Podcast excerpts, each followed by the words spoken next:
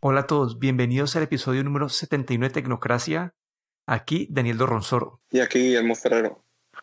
Bueno, este no es un episodio normal por varias razones. Primero, estamos grabando en un horario que no es el, no es el típico de nosotros. Y dos, el enfoque de hoy completamente va a ser videojuegos. Esta semana eh, fue el E3 y queríamos atar esto con un tema que teníamos nosotros ahí cargado, pero que no, lo, lo habíamos dejado como para después, que son las tendencias en el mercado de videojuegos. Entonces empecemos con los juegos que han sido anunciados en este evento, los juegos que te han parecido pues más importantes o que van a tener un impacto en el mundo gamer. Yo no soy la persona típica o ideal para tener la, opinión más importante aquí porque yo soy una persona que crecí jugando como Halo y Call of Duty y FIFA. Entonces como que esos, esos fueron los que a mí me gustaban. Aquí hubo un anuncio que sí me atrajo mucho y fue el primero fue el de Halo. Anunciaron que anunciaron que con el Xbox nuevo piensan sacar una versión de, nueva de Halo. Las gráficas se ven increíbles. Obviamente todavía no han mostrado una mucha pues mucha información del juego. Fue como un glimpse, un trailer. Me emociona en el sentido de que es un juego nuevo de Halo. A mí la parte de multijugador de Halo me parecía increíble. Lo malo es que ahora yo tengo PlayStation 4. No sé qué opinaste vos de, de este anuncio de Halo. Pues eh, la verdad es que si, si, tú hubieras dicho que eres, has, has, crecido jugando con el Halo y Call of Duty, pues eh, yo he sido más de la parte de Nintendo. Y, y la verdad es que los juegos tipo Halo o, pues no, no han sido mi, mi fuerte, digamos. Y, y, bueno, si, si tengo que eh, hablar de, de, de, lo que a mí me, más me ha sorprendido, pues eh, va a ser Nintendo. Sobre todo. Me, me, imagino que fue lo, el anuncio de Zelda que todo el mundo quedó, quedó impactado. ¿Qué opinaste de, de, Bueno, hubo varios anuncios de Zelda, ¿no? Creo que acá vos estás más apto para, para comentar. Pues eh, tuvimos el, eh, el Zelda Link's Awakening, que ese sí que está confirmado que viene el 20 de septiembre. Es un remake eh, de, del juego de la Game Boy, un juego ya de que tiene como 25 o 30 años, eh, con unos gráficos eh, bastante curiosos y, y, luego lo que realmente pues, no, nos, nos, dejó a todos con la boca abierta es que Nintendo está preparando eh, un, la siguiente versión de, de, Zelda Breath of the Wild. básicamente lo que tengo entendido es que va a ser va a estar basado en el mismo mapa pero va a ser pues un juego completamente diferente y nos dieron, nos pusieron un tráiler de unos pocos segundos, nos dejaron con la boca abierta, pero no, no se ha dado ningún otro detalle. Yo supongo que este juego, pues, probablemente, como muy pronto podría ser Navidades del año próximo, pero yo creo que incluso va a ser verano del 2021. Así es que poco a poco nos van a ir dando como pequeñas pistas y hablando de él. Y nos ha dejado pues eso a todos con, con, eh, con la boca abierta. También Nintendo tuvo algún otro anuncio como Animal Crossing, que se retrasa de este año al año que viene, al, a marzo del 2020. Y luego eh, otro juego que a mí siempre me... Uno de los juegos que andaba esperando es de Luigi's Mansion, que es la tercera versión de, de esta franquicia de Luigi. Sí, a mí los de Zelda me acordaron un poco, creo que mal, el Wind Waker. Era uno que era para... No me acuerdo, creo, ese fue que era también, era, era como unas más caricaturas, más que el... Eh, si estoy hablando del correcto o no. Para el GameCube, sí, el Wind Waker fue para GameCube originalmente y luego se hizo una versión, eh, una nueva versión que fue, si bien me acuerdo, para, el, para Wii U, no sé también para Wii, pero que fue, fue, la verdad es que ha sido, ha sido un juego muy emblemático en los juegos Zelda también por, por el estilo de gráficos, que es como, como bien has dicho, es como una caricatura. Sí, creo que en cuanto a juegos, para lo, lo, lo, que más han comentado ha sido de Nintendo. Pero a mí hubo otro que me pareció interesante y es que eh, los juegos de Star Wars, como que la verdad no han sido, los dos últimos años especialmente, no han sido así revolucionarios. Yo recuerdo hace como en 1997 jugar en, en, el computador, jugar lo que llamaba Jedi Knight Dark Forces 2, que era un multijugador de pelear con los lightsabers. Y ahora pues lo que anunciaron se llama Jedi The Fallen, The Fallen Order. Y este va a ser lo que no me ha gustado es que solamente hacer eh, un solo jugador. Y es pues la historia de un Jedi pe peleando con el lightsaber, con todos los poderes de la fuerza, etc. La historia se ve interesante, el modo de pelea se ve interesante, pero para mi tipo de gusto, para lo que me gusta a mí, le hace falta el multijugador. Pues sí, la verdad es que unos gráficos bastante buenos eh, y lo que sí que mencionan, como me has dicho, es que un solo jugador, pues eso puede, puede tirar atrás a una gente como, como al, al no, no, seguir como multijugador como otros, otros de la saga. Pero la verdad es que se ve interesante, se va, creo que va a estar para la Xbox y para PlayStation y como siempre pues eh, Nintendo ahí se queda atrás porque su consola pues como todos sabemos no es, no es lo más potente. ¿Y hubo algún otro anuncio que te llamó así, te llamó la atención? Pues así en juegos hubo, hubo también, me llamó la atención, en, creo que fue cuando estaban hablando de la Xbox, anunciaron un juego, ahora mismo estoy intentando recordar, en el que, en el que Keanu Reeves eh, salió a escena, al escenario, y dejó a la gente un poco así como, un poco sorprendidos a todos. Cyberpunk, ¿no? Cyberpunk sí, Y me quedé así como, ¿cómo? Como, como, claro, él es un, bueno, no lo podemos comentar, pero él es un hito en, como viene de, de, Matrix, pues es como un hito en, en los, en, digamos, este, este tipo de, cultura, ¿no? Y esto fue un poco así como... Y, y es un juego que fue anunciado hace siete años. Entonces, como es un juego que pese a Cyberpunk 2077, es el, es el de Keanu Reeves que mencionas, la gente salió, fue inesperado y es un juego que yo creo que la gente había tomado por muerto porque fue anunciado en mayo del 2012. Entonces, básicamente cumplió como que siete años y un mes desde que fue anunciado inicialmente. De ahí sacaron, claro, sacaron una escena Keanu Reeves y aquello fue, pues, la gente ya flipó. Pero bueno, creo que aquí lo que en cuanto a tecnología, lo que más, lo que se anunció en cuanto a tecnología, creo que fue el nuevo Xbox. Y acá Microsoft lo que ha dicho es que el nuevo Xbox va a ser increíble. Se anunció que va a salir en, en el en la Navidad del 2020. Este Xbox va a poder manejar gráficas de 8K hasta 120 frames per second, eh, eh, lo que llaman las tarjetas de video que se llama eh, ray tracing, va, a ser, va, a tener esa habilidad, va a ser como que tres veces más potente que lo que hay en este momento. En otras palabras, como que dijeron, esa consola pues va a ser lo máximo, pero PlayStation, aunque no atendió o no fue al E3, hace un par de semanas también dijeron básicamente lo mismo del PS4, eh, del PS5, que también va a manejar 8K, etcétera, etcétera, que va a ser muy potente. Entonces creo que acá las dos compañías están diciendo que para el 2020 esperamos una nueva generación de consolas. Sí, pues como hubieras dicho, Sony decidió no asistir este año al E3, y, pero también eh, pues eh, ya, ya había hablado de su PS5. La verdad es que tanto, tanto el proyecto Scarlett de Xbox, una consola, como la PS5, pues soportan gráficos 8K eh, y en el caso de Scarlett, pues hasta, hasta 8K con 120 frames por segundo. Eh, la verdad es que pues, eh, debe ser, el hardware es un hardware alucinante y, y claro, en, digamos actualizado para lo, lo, último, lo último de lo último.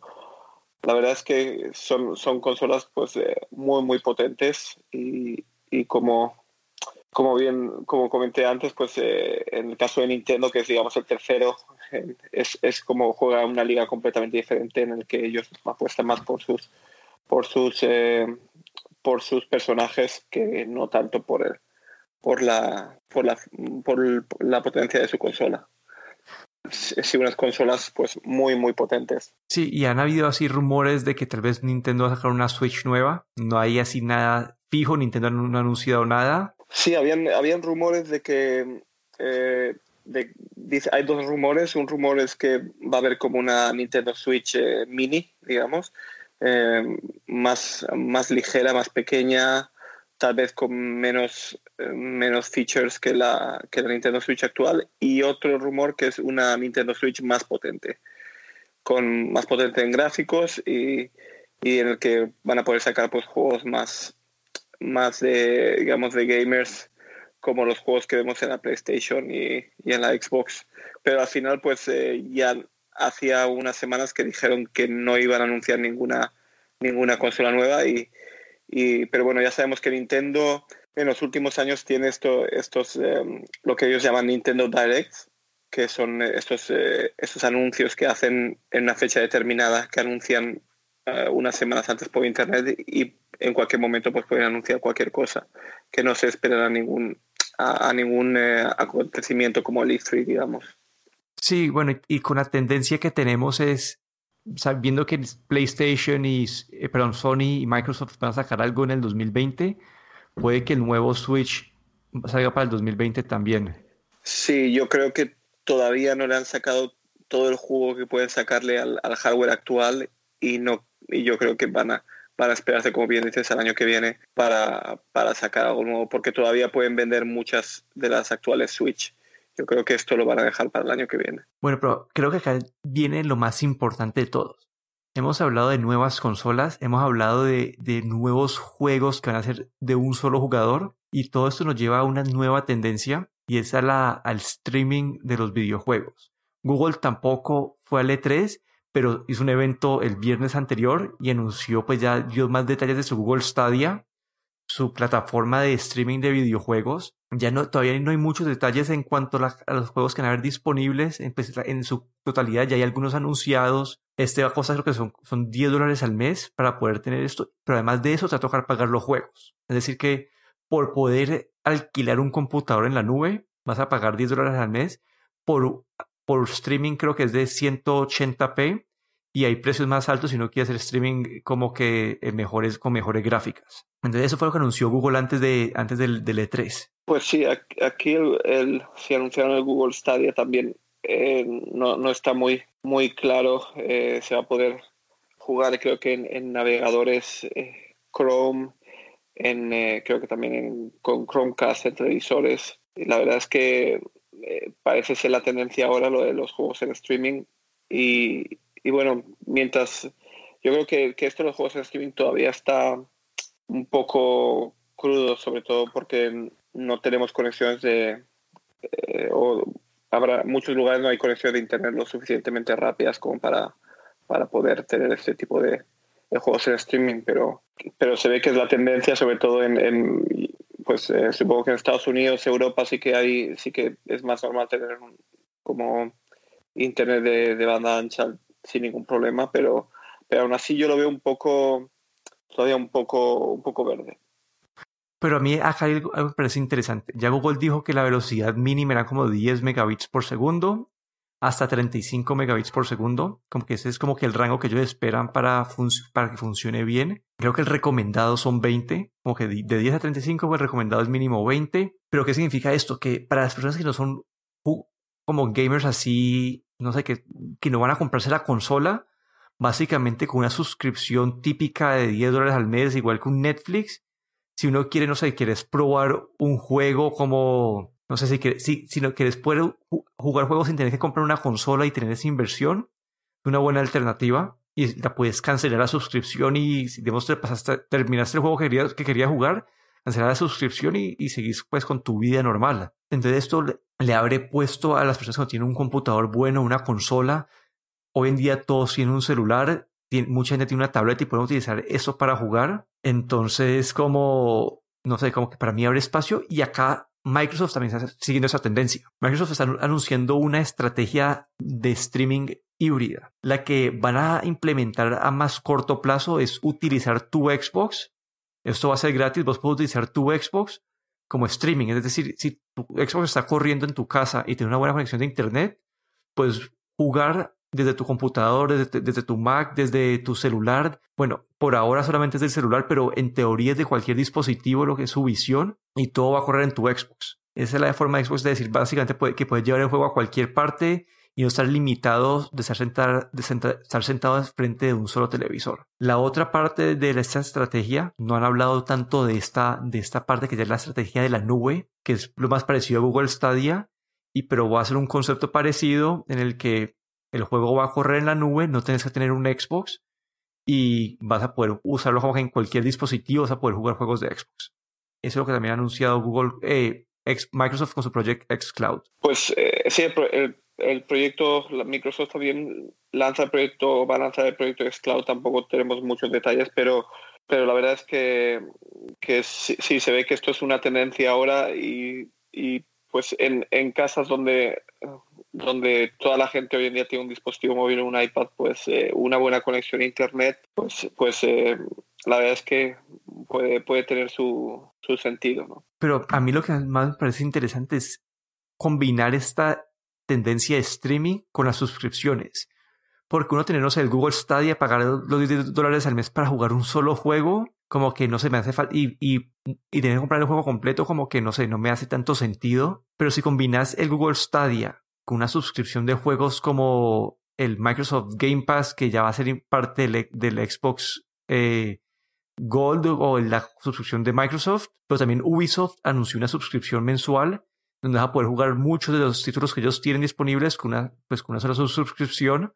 Entonces es como que esto del Netflix de videojuegos y combinándolo con, la, con el potencial de correr estos juegos desde cualquier parte, desde cualquier dispositivo, creo que esta es la tendencia de los juegos que es básicamente van a, a apuntar el mercado a una audiencia mucho más grande. Pues sí, esto aquí sí que vemos una tendencia también con el Game Pass, eh, con el Ubisoft, con la, suscripción de Ubisoft, también incluso Apple Arcade, también lo vimos hace unas semanas, o hablamos de ello hace, hace unas semanas, todos están en, en, este, en este tipo de negocio y la verdad es que se ve interesante sobre todo la gente que realmente son gamers, que están jugando todos los días, pues eh, tiene más sentido. Sobre todo si, si piensas que eh, si utilizas el streaming como Google Stadia y luego encima tienes que pagar también el Ubisoft, la, suscripción de Ubisoft, pues te puedes gastar fácilmente 25 dólares al mes solo para jugar. La verdad es que esto yo creo que es para la gente que realmente juega bastante. No, la, la gente que juega bastante, porque si, si si eres de los que juegan, digamos que a lo mejor unas horitas cada semana, pues eh, la verdad es que 25 dólares al mes empieza a ser ya bastante. Sí, pero también te va a compararlo contra comprar una consola, en este caso una Xbox o una PlayStation que pueden ser, no sé, 200 a 300 dólares, más comprar los juegos independientes que son 60 dólares cada juego. Entonces, no sé, ahí como Sí, tienes razón. Ahí no lo había pensado, pero sí, sí. Sí, obviamente, obviamente, obviamente si lo miras desde como que en la consola, si jugas mucho tiempo, como que la vas a sacar mejor, mejor precio porque la, vas a utilizar durante más tiempo y pues sí, como que se distribuye el costo en más tiempo, pero si sos alguien que, que querés tener lo último siempre, no tener que cambiar de consola, venderla, eh, comprarla, usar cualquier juego, te da mucho más flexibilidad y es lo mismo que usar un Netflix, ¿no? Te sale más barato comprar una película que ver Netflix, pero si querés eh, tener la versatilidad de, de en cualquier momento ver algo. Tienes razón, ahí, ahí si piensas una consola puede costar 300, 400 dólares, pues eh, si la suscripción a, a, uno de estos servicios son 10 dólares, pues con 400 dólares tienes 40 eh, meses y esto es casi cuatro años. La verdad es que, y en cuatro años ya hay nuevas consolas con más potencia. La verdad es que sí que tiene sentido, sí. Sí, ahí, vamos a ver cómo se va desarrollando esto. A mí todavía me queda una duda que son los juegos de multijugador, que todo lo que ha mostrado en estas plataformas de streaming en la nube son enfocadas como que 100% en juegos de, de, un solo jugador y tiene sentido pues por el lag, por el tiempo que de, de procesamiento y mandar por conexiones a internet, todo, etcétera. Pero para mí el momento donde esto va a ser una realidad es cuando uno puede jugar multijugador desde cualquier plataforma, contra cualquier plataforma en cualquier parte del mundo. Ahí es donde este, esta idea se gradúa. Sí, ahí sería, digamos, la combinación perfecta. Eso es todo por el episodio de hoy. Recuerden, si tienen cinco minutos, entren a, entren a encuestapod.com. Es una breve encuesta para entender más a la audiencia hispanohablante de podcast. Aquí me despido. Daniel Dorronsoro, me pongo a en Twitter en arroba de Dorron. Y aquí Guillermo Ferrero en Twitter arroba galletero. Hasta la próxima.